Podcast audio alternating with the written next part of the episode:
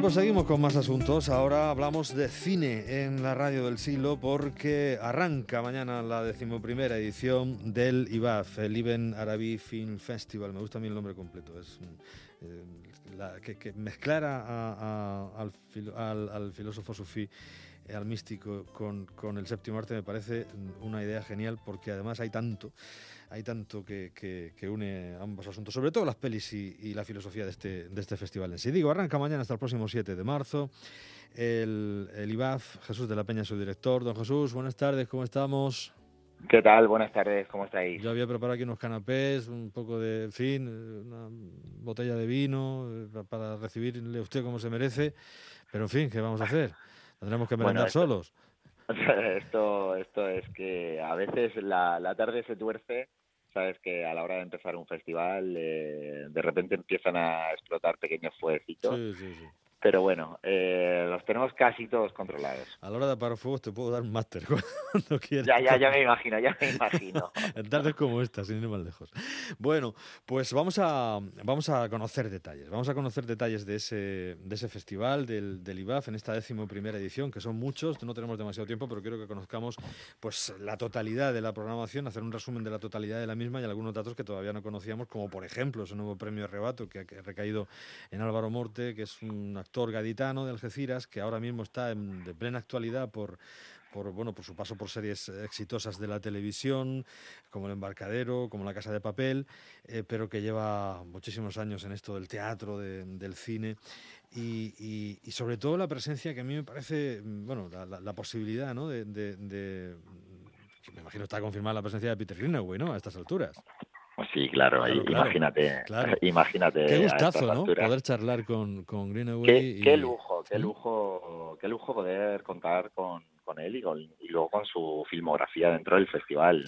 Para nosotros es una maravilla porque si hay alguien que ha, que ha transgredido el canon establecido en el cine y que es inconformista por naturaleza, como es nuestro eh, leitmotiv del, del festival, eh, Peter es uno de los de los vanguardistas en esa en esa guerra, ¿no? Y, y luego lo que decías al principio sobre Ibn Arabi, eh, qué maravilla poder unir eh, a un pensador del siglo XIII con una actualidad rabiosa del siglo XXI, porque al final lo que lo que el festival va buscando es eso, que el viaje sea una excusa, intentar ser inconformistas, transgredir las fronteras, intentar enseñar algo diferente y eso era un poco el espíritu de, de nuestro místico nacido aquí en Murcia. Y eso está muy bien, muy bien entendido y muy bien llevado, eso ya te lo digo yo.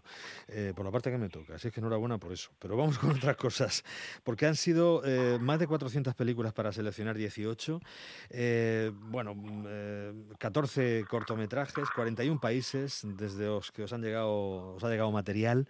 Eh, ¿Cómo ha sido la selección? Casi imposible, ¿no? Porque yo he visto, ahora si no da tiempo hablamos un poquito, he echado un vistazo por, las pelis seleccionadas y hay, hay, prácticamente de todo en cuanto a enfoques, documental, ficción, eh, países, eh, puntos de vista, todos originalísimos, pues que se trata de eso, ¿no? Me imagino, de ver el cine que no se ve habitualmente.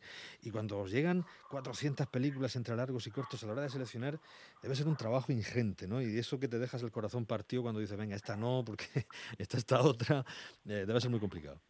Claro, imagínate cuando van llegando las películas, se van inscribiendo, nada más que hay una gran, hay un gran porcentaje de largometrajes, es decir, que requieren una un tiempo extra a, la obra, a la hora de dedicarle tiempo para la visualización, imagínate, y, cada vez que tú vas preseleccionando, pero de repente llega una que te da un puntito más y llega otra que te da otro puntito más y se van a quedar en el camino todas esas películas maravillosas porque se quedan tantísimas en el, en, tintero porque y, y, que de repente llega una película del chat o que llega una de Mozambique o una de Corea del Sur o de Vietnam dices tú, pero bueno, ¿por dónde, ¿por dónde cogemos esto?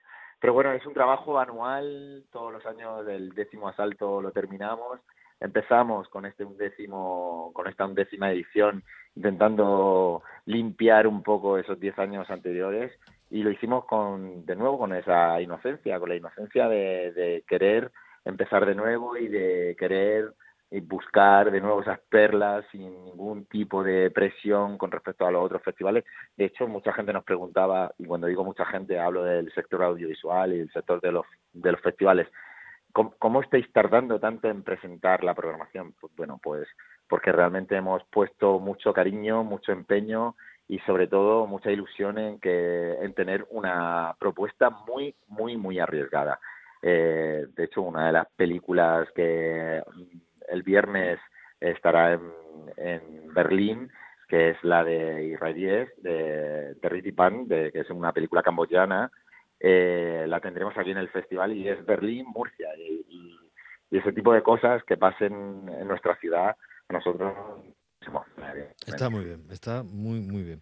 Bueno, eh, habéis hablado, sé que habéis hablado en eh, eh, previa a la presentación de, del IBAF Solidario, que está muy bien, que queréis llevarlo pues al centro de Campos del Río, a la cárcel, lo queréis llevar también a, través de ONGs y de gente que está colaborando con, con vosotros pues, para que puedan verlo también personas con parálisis cerebral a través de, de, de Astrapace, de Solidarios para el Desarrollo, la, las aulas del, del, Hospital Virgen de la Risaca también, para que lo puedan ver la gente, sobre todo chicos que andan allí eh, hospitalizados, eh, la gente de Jesús Abandonado. Eso, eso, nos parece perfecto, abrir de esa manera eh, el, el, el abanico, ¿no?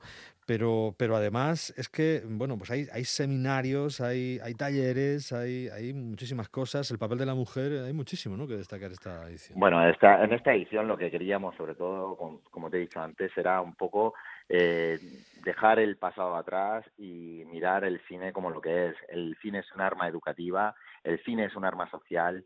Eh, lo, las películas que presentamos son historias reales, son historias emocionales, son vivencias y lo que queríamos era que realmente eso se pudiera eh, transmitir a todos los niveles y de una manera súper transversal. Lo que queríamos en todo momento era llegar al máximo público posible eh, con esos talleres y con esa y con ese cine para niños, para jóvenes, eh, para todo tipo de, de ciudadano en, la situación en la que se encuentre y, y bueno y sobre todo sí seguir con nuestra línea de la igualdad del cine hecho por mujeres para mujeres y que se vea ese trabajo que está denostado que está olvidado a través de, de, de muchísimas de las cintas que, que, se podrán ver en el festival. De hecho, el día 2 de marzo, dentro de esa generación igualdad a la que nos hemos sumado eh, con la Concejalía de Igualdad, queremos presentar tres películas que creemos que van a ser eh, fundamentales dentro de nuestra programación y que van a dar una arrancada eh, y van a dar una visión muy clara de lo que pretendemos con el cine hecho por mujeres, con Clara Sam, con Calisto McNully y con Andrea Testa, con sus tres películas de Andrómeda, Delfinet Carol y, y Niña Mamá, que nos van a dar una visión de cuál es la realidad y por qué se reivindica de esa manera la igualdad eh, en nuestro país y en otros países. Uh -huh. además, además, le vas a dar pasaporte a los... Uh, a... a los espectadores, ¿no? Sí, no, pero le vais a dar pasaporte a los espectadores, cuéntalo, a ver. Bueno, lo, lo del pasaporte fue un, una cosa que surgió porque muchísimas de, claro, al final tienes un público que siempre está ahí, que te apoya, que te escribe, que te bombardea por las redes sociales, que, que bueno, que, que está ahí durante todo el año, no solamente durante el festival, sino que está ahí durante todo el año. Y dijimos, ¿por qué no vamos a ir re, reivindicar no solamente el festival, sino vamos a reivindicar la cultura de nuestra ciudad, qué es lo que está pasando, eh, no solamente a nivel cinematográfico, sino en danza, teatro, en jazz, ¿por qué no? Entonces, bueno, hablamos con nuestros grandes programadores de, de, la ciudad y dijimos, bueno, a la gente que venga al cine, a la gente que esté con el cine, le pondremos un sello como que ha traspasado una frontera, una frontera cinematográfica y eh, queremos que entren en un concurso para que puedan optar de manera gratuita a toda la programación que tiene Murcia eh, a muchos niveles. A mí me llama mucho la atención cuando dicen, bueno, ¿qué es lo que pasa en Murcia en cultura? Digo, pues pasa de todo, pues pasa de todo tanto que hay veces que no somos ni conscientes de, de la realidad cultural que tenemos en la ciudad. Uh -huh. Y apostar por eso, apostar por porque no solo se visibilice el Festival de Cine, sino que se visibilice el trabajo que está haciendo la propia Filmoteca, el Teatro Romea, eh, el, el Teatro Circo, creemos que es fundamental, que es un arma poderosa la cultura eh, y que debemos estar todos juntos para reivindicar esa visibilidad en, cultura. ¿no? Bueno, pues ya decimos muchísimo, ¿no? Seminarios para los que ya no quedan plazas, gente en lista de espera, de sonido, de crítica cinematográfica, de, en fin, de, todo. Algunos son ya clásicos eh, habituales, lo, los de crítica pues ya se vienen eh, repitiendo en algunas ediciones y, demás, pero eh, bueno, ahí están un año más. A mí me gustaría destacar eh, también los, los premios, la cuantía de, los premios y este nuevo premio para, para Álvaro Morte, este que habéis añadido, el premio Arrebato. Sí, bueno, los galardones que han sido de la sección oficial el largometraje dotado con 8.000 euros y el mejor cortometraje con 2.000. Eh, a nosotros muchas veces nos parece insuficiente, pero bueno, hay que dar una, una cantidad económica que, como dicen muchísimos directores, es la pedrea que te, que te ayuda a, a soportar esta esta industria, ¿no?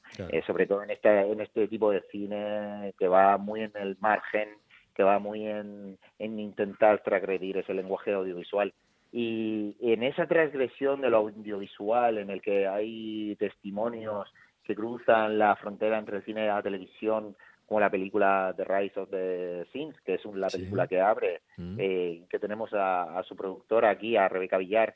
Eh, en esa transgresión dijimos, eh, tenemos que seguir apostando por, por la televisión. Ya apostamos con eh, la proyección del embarcadero, la segunda temporada del embarcadero sí. Movistar.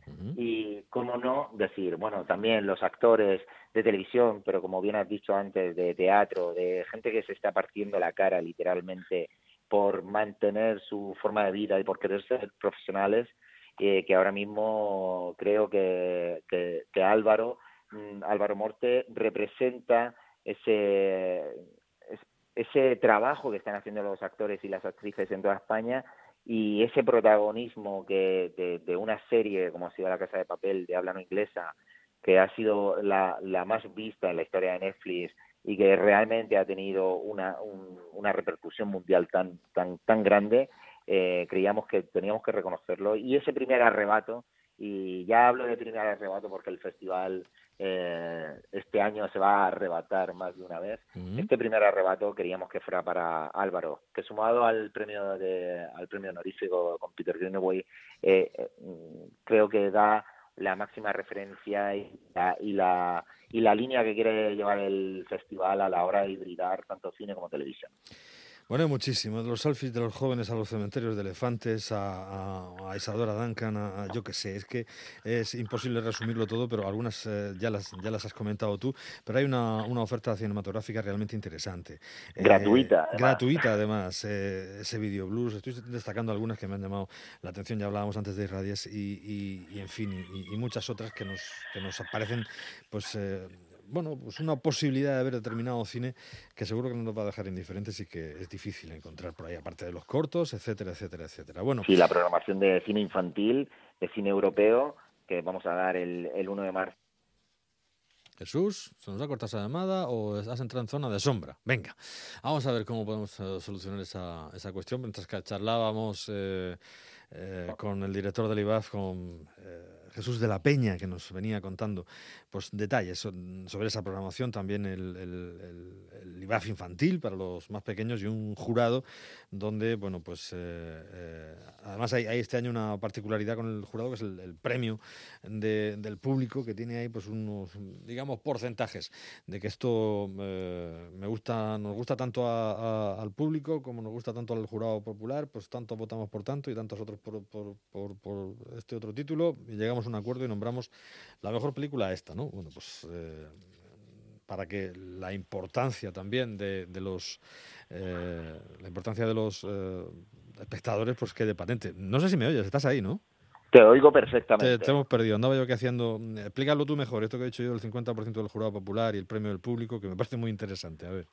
Bueno, el, el premio del público para nosotros también es fundamental. La participación, como hablábamos de la educación de la sociedad, la participación en el, en el festival de este, de este jurado popular y del público es una pieza que nos va a dar la realidad del cine y la realidad de, de lo que tenemos en, a nivel de, de, cultura cinematográfica. El público es muy inteligente, el público sabe muy bien qué es lo que quiere ver y qué es lo mejor del festival. Y además del jurado oficial, que este año está compuesto por 50% de, mujer, de mujeres y 50% de hombres, eh, también participa ese 50% de mujeres y de hombres, eh, de ciudadanos, eh, que nos dan su opinión, que muchas veces es una opinión mucho más cercana a lo que la gente quiere ver. Bueno. Oye, ¿cuál es tu peli favorita de, de Greenaway? Ay, que mi peli favorita de Greenaway, qué, qué gran pregunta. Eh, es que ha variado tanto, pero bueno, a mí realmente el contrato del dibujante es una cosa espectacular y luego ya la, de las últimas eh, con la ronda de noche que es una, una verdadera maravilla lo que, lo que hace con este lienzo y de qué manera presenta a Rembrandt, que a los que nos gusta el arte y a los que nos gusta el cine, es una quizá una de las de las más completas y, y, la que más nos muestra cómo ha ido variando este este director del cine a la pintura y cómo ahora cuando dice de repente que el cine ha muerto y lo más importante es la pintura, puede llegar a entender a través de estas películas. Pues coincidimos. A mí la que más me gusta es el contrato del dibujante, curiosamente. O sea, que es mi peli favorita de las de Greenaway. Y de estas últimas, me gusta mucho el documental que hace eh, de Rembrandt, yo acuso, ¿no? Pero claro, quizás es importante haber visto la ronda de noche previamente, ¿no? Pero Sí, hay que verla un poquito antes. Hay que verla para, que, para entender la segunda, la segunda parte. Bueno, todo esto está, eh, ya decimos, a partir de mañana todo en marcha y hasta el próximo 7 de marzo, talleres, seminarios, insisto, y muchísima presencia de, gente de cine eh, y sobre todo la importancia de los que vais al festival y los que disfrutáis de, la película. Que esta edición del festival se vaya a arrebatar varias veces significa que va a haber varios premios arrebatos, o sea que igual tenemos más, más caras por aquí a lo largo de, de esta semana. Seguro que sí. Ya lo iremos comentando. De la Peña, muchas gracias, don Jesús. Muchísimas gracias a vosotros. Que vaya gracias por estar ahí. Venga, un abrazo, chao. Adiós. Un abrazo.